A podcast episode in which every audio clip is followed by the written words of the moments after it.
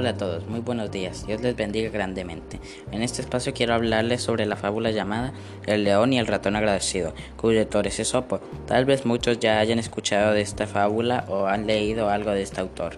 Les cuento que Esopo era un escritor griego que hace muchos años quiso dejarnos enseñanzas valiosas a través de estas fábulas que nos entretienen y nos edifican.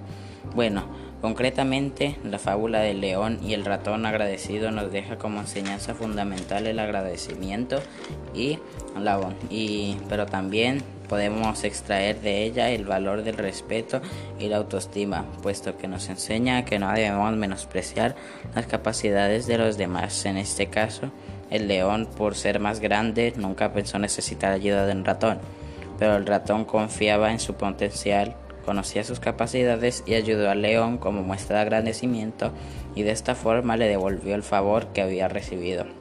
En la Biblia, la palabra de Dios en la Biblia, en la palabra de Dios encontramos varias historias y sucesos que como este nos enseñan y nos motivan a mostrar gratitud, tanto Jesús como sus discípulos.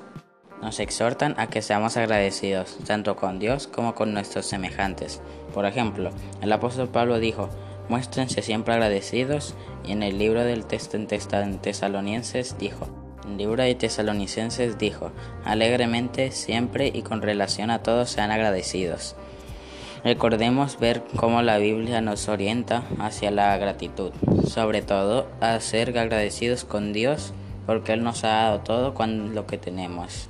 Muchas gracias a todos por escucharme. Saludos y bendiciones.